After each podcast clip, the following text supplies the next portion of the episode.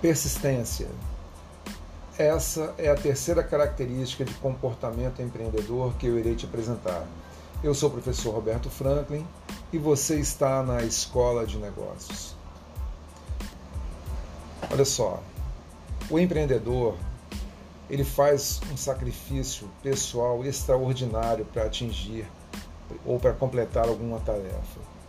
Ele é persistente para alcançar as metas que define bem diferente do teimoso, que não consegue enxergar uma solução alternativa e nem aprende com os próprios erros.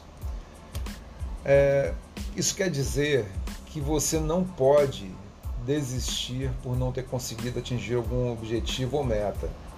Se você não conseguir por um caminho, busque outro caminho e tente outra vez. Não importa quantas vezes você vai tentar, você tem que persistir.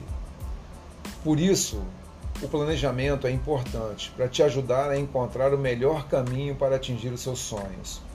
E que nem sempre esse caminho vai ser o mais fácil ou o mais rápido, mas esse é o caminho da vitória, é o caminho da sua vitória. Ninguém falou que esse caminho que você vai trilhar vai ser um caminho fácil. Pois se assim fosse, todo mundo chegaria lá. Mas na verdade, somente os persistentes conseguem chegar. Persistência é uma das características dos mais bem-sucedidos. Essa é a escola de negócios turbinando você.